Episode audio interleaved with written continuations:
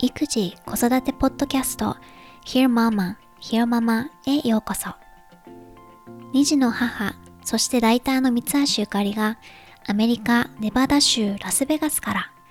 海外の育児・子育てにまつわる情報をお伝えする本音を大事にしたポッドキャストです。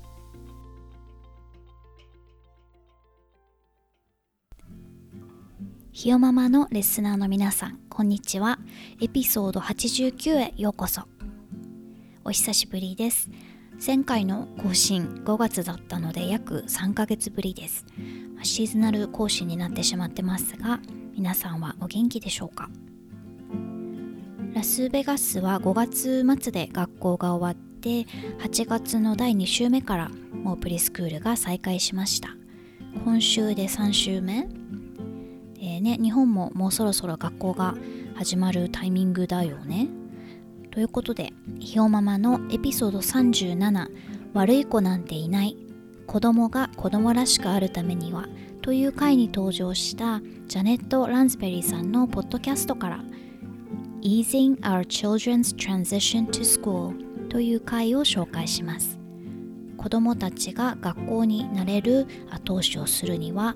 というような感じです。彼女のポッドキャストは、基本親御さんから寄せられた質問に答える形式で今回は子供が初めて学校に行くまたは年の始まりのタイミングでセパレーション親と子が離れ離れになることの難しさにどう向き合うのかというのがテーマです。アドバイスの主なポイントは3つだそうです。ところどころ原文を挟みながら紹介します。Number one, find a program that you can feel confident in because unfortunately, our confidence level will always set the tone. Our children can't be the ones to reassure us that this is the right place for them. It really has to start with us. 第一、親であるあなたが安心できる、信頼できるプログラムを見つけること。 なぜなら私たちの自信の度合いが状況のトーンを左右するからです。その学校や環境が我が子に合っているのかどうかの確認を子どもたちに求めるわけにはいきません。それは私たちから始まるべきです、まあ、まず我が子と家族の状況にベストな選択をすること。その子によって合う環境とか教育方針は違うはずなので親としてそれを選んだら自分の選択肢に自信を持ってその道を進むこと The second recommendation I want to make is we want to prepare children honestly with as many specifics as possible. Specifics that we know about that program, what the day will be like, what drop off will be like. And what we don't want to do is whitewash the situation or try to build it up, pump it up for a child. Really, just sharing with them the facts and not trying to dictate how they're going to feel about this situation. 2つ目のアドバイスは正直に具体的な情報をできるだけ多く伝えてあげることで子どもの心の準備をしてあげることプログラムの詳細一日の流れ送り迎えの様子などなど避けたいのは状況をごまかしたり持ち上げて気持ちを高めたりしないことただファクト事実だけを伝えてその状況を子供がどう感じるかを決めつけないこと3 And then the third basic recommendation I have is what you've heard from me before Welcome the feelings, whatever they are. 3つ目のアドバイスは何度も繰り返しているようにそれがどんな感情であっても子どもの気持ちを歓迎すること。事前にクラスを見学に行けたとしてその後に子どもが混乱していたりネガティブな感情を持つかもしれない。そうだとしてもその感情をありのままに受け止めてあげること。気持ちをシェアできることが状況を少し緩和する手助けになります。ジャネットさんがポッドキャストの中で強調してるのは、まあ、1番目のポイントは1番目？1番のポイントはあの親が子供のために選んだ選択肢に自信を持つこと。ね、で親がそのこのプログラムが我が子に合ってるはず。きっと息子はこの変化新しい体験を乗り越えられるって信じてあげることを。それが欠けていると、まあ、できるはずのものもできなくなってしまう彼女はこうも言ってます If the leaders that our children need, which is their parents, which is us, if we're not confident with the decision, we're not comfortable, we have doubts, it's very, very hard for a child to be one to get comfortable there and therefore say goodbye to us. If we're worried that they're not ready, we're adding all of this pressure onto our child and to this separation experience. 子供が必要としているリーダーつまり親である私たちが自分たちが子供のために選んだ選択肢に自信を持てなかったり半信半疑でいるとどうなるのか子供が新しい環境に慣れて親に別れを告げることをさらに難しくしてしまいますこの子にはまだ早いかもって親が心配していると子供にさらにプレッシャーを与えることになってしまうそうです。ね、冒頭で話したその学校生活を、ね、持って話したりせず、ね、確かにもうファクト分かってることを伝えるっていう話を、まあ、どう伝えるのかの、まあ、一例があったのでそれを紹介します。訳したバージョンは部分的に省略して意訳しています。まあ、子供に対してこんな風に話しましょうと。We've chosen this place for you because we think you'll really enjoy it. This is what's going to happen when we take you. We're going to say goodbye at this gate or that door, and one of these teachers who you've hopefully met is going to usher you in. You might feel sad that I'm leaving. You may not be happy to say goodbye to me, but I want to hear all about that. I want to know what you're feeling. Then I'll see you when I get back in the afternoon after lunch. あなたが楽しめるだろうと思ってこの学校を選んだんだよ。 まあ、学校に着いたらこのドアのところでバイバイして先生が中に連れてってくれるからね。ママが言っちゃうのは寂しいしねバイバイするのは嫌かもしれないけど、まあ、そういう気持ちも全部話して聞かせてね。ランチの後になったらお迎えに来るからね。ということで学校が始まる前の親としての心構え。できることのようなものを紹介してみました。ひよママのリスナーの皆さんのお子さんがスムーズに新しい環境に慣れられますように。録音後期。まだまだ暑いラスベガスからこんにちは。来週はまた40度近くまで上がるみたいです。でも7月が本当に暑くて40度超えてたのでざらに。うんまだマシかな。で本来ラスベガスは砂漠なので超ドライなんだけれど今年は珍しく湿気があります。一気に辛さが増す感じ。といってもね東京の日ではなくてさっき見てみたら天気アプリラスベガスのストリップのエリアのメインのホテルとかカジノがあるエリアで38%、ね、東京は86%ってなってたので本当東京の皆さんファイトです。今回あの Back to School 学校に戻るっていうのをテーマに選んだのは、まあ、我が家も少し悩んでいるからです。次男くんは夏休み前と同じ先生とお友達なので問題ないんだけれど長男くんはクラスが変わりました。最初は学校に戻るのすごくハッピーそうで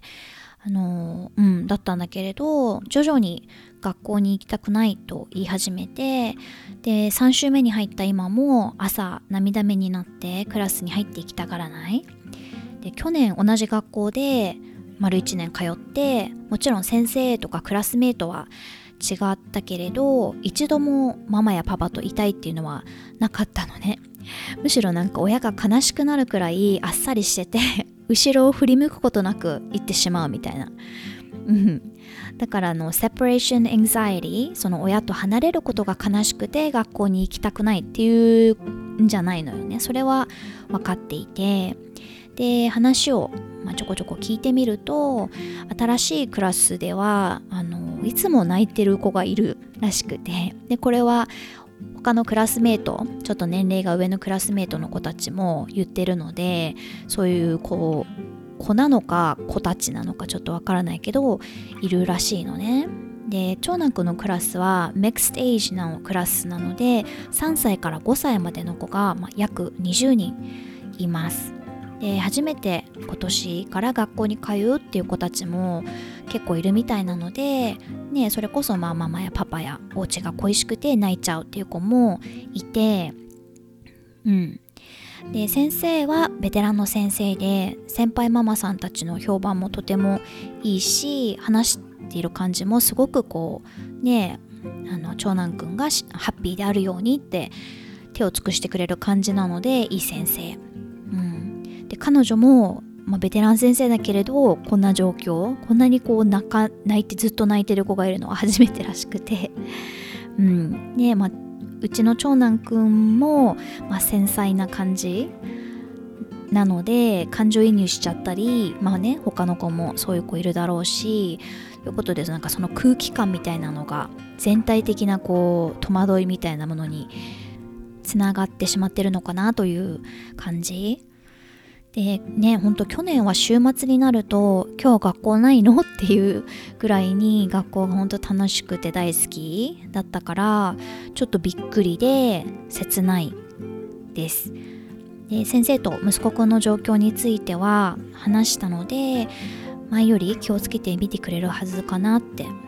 うん。まあ彼は学校ではどちらかというと本当おとなしいタイプなので嫌なことがあっても声を張り上げることはまずないで私自身子供の頃そういう感じだったからわかるんだけどまあでもそういう感じだとどうしてもねもっとケアを必要としてるところに注意が向いてしまうからうん、やっぱりちゃんとコミュニケーション先生と取ることで少しでもね早く慣れてくれればいいなと思います。うん、でうちでは、まあ、学校のいろんな話を具体的に聞いたり話してもらうようにしてます。まあ、今日は楽しかったっていうこうなんかざっくばらんとしたざっくばらん？ざっくばらん？な質問。あのの仕方じゃなくて今日は何のアクティビティが楽しかった？とか図書館に行ったって言ったら何の本見たの？とかうん。まあ、嫌なこととかもありのままに話してほしいし状況に対して何かに対してアンハッピーならアンハッピーっていう気持ちも受け止めてもちろん肯定するんだけれど楽しいこともたくさんあるよねっていうのがリマインドできるといいかなと思って。ね、朝クラス始まったらまず何するの？とか今日のランチは誰が隣だったの？とか、うん。お友達のリュックサックがスパイダーマンだったらあ、誰々はスパイダーマンが好きなんだね。じゃあ何々くんと一緒だね。とか、うん。あのすごく去年のクラスがみんな仲良しだったんだよね。だからすごく恋しく思う気持ちもあるみたいなので、まあ、でも新しいね、クラスのお友達ともあの仲良くなれるようにそうやってお友達の名前をなるべく出すようにしたりして、うん、あ、今の時点でできることはしていると思うのでもう少し様子を見て、ね、小さい子たちも早く学校に慣れてくれることを願ってます。はい。その他のアップデートはまあ、だいぶ遡るけれど前回の配信で長男くんが扁桃腺を切る手術をする予定だという話をしたけれど、まあ、無事に終わりました。あの1週間くらいでご飯もほぼ元通りに戻って痛み止めのお薬も多分最初のまあ5日間ぐらいは切らさないように飲ませてたけれどまあ徐々にあの食べた時に痛いって言ったらあげるとかっていう風に感覚を伸ばしていった感じ。で最初の2日くらいはアイスクリームとかジュースだけだったけれど耳鼻科の先生が言ってた通り子どもの回復力は本当に目覚ましいね、実際手術をした時も周りにいるのはほとんどが子供で1人だけ20代くらいの女性がいたけれど、うん、あのこっちでは子供の頃に対処してしまうことが多いみたいです。ということで無事に乗り越えて、うん、手術してよかったなと思ってます。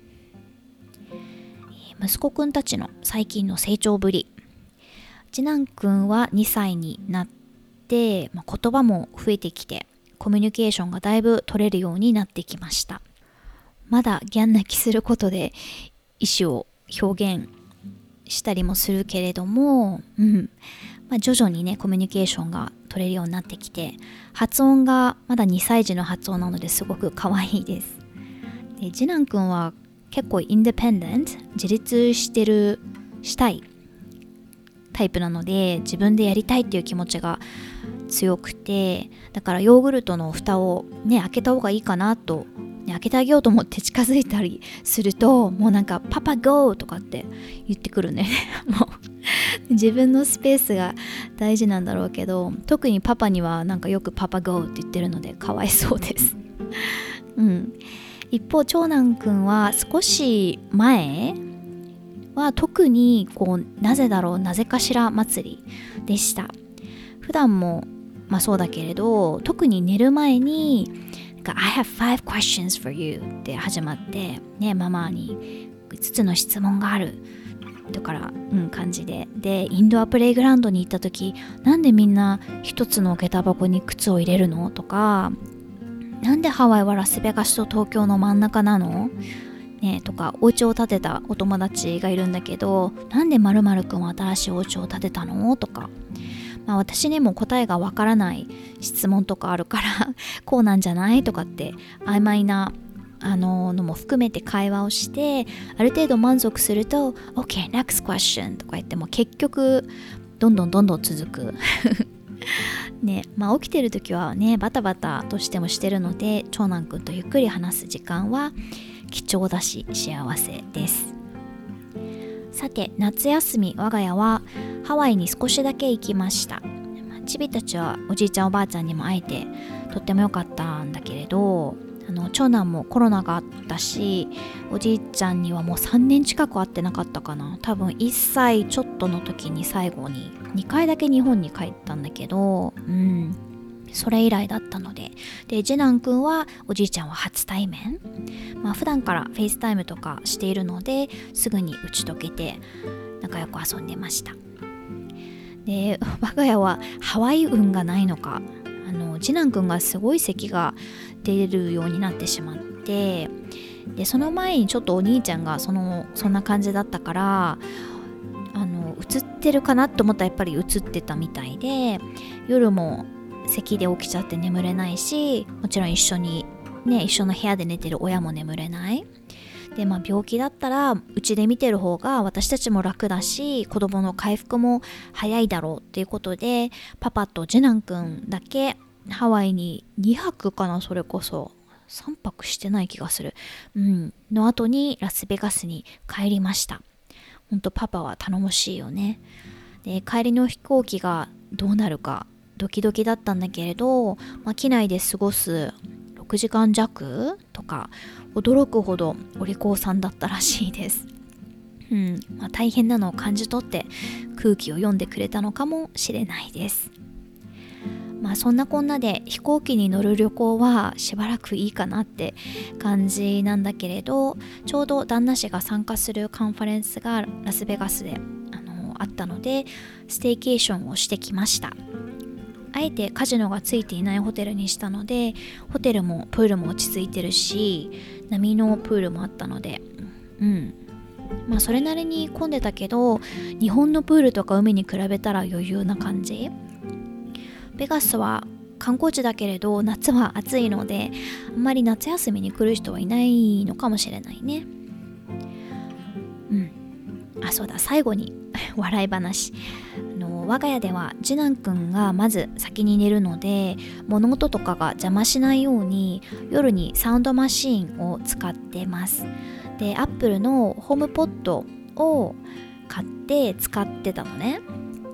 で最初は英語設定だったんだけれど日本語の設定にしたら提案してくれるものも日本語になるかなと思ったりあとはまあ長男くんが日本語でシリに話しかけて楽しいかなとかって思って日本語設定に変えたのね。そしたらまあとにかくシリの日本語の精度の低いこと。うん。でも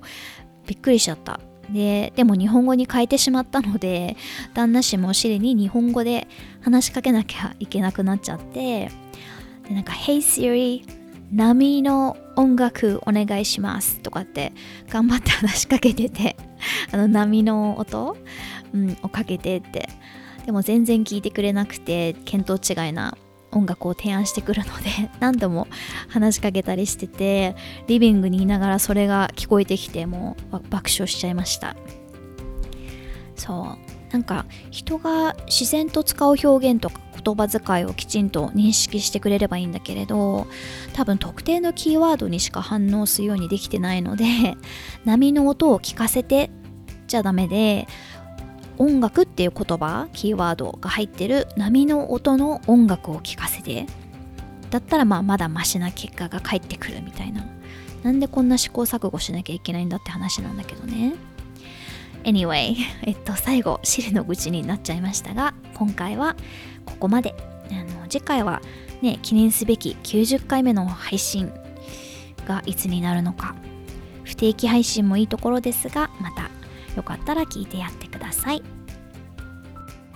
今回も Hear Mama を聞いてくださってどうもありがとうございました。ではまた次回お話ししましょう。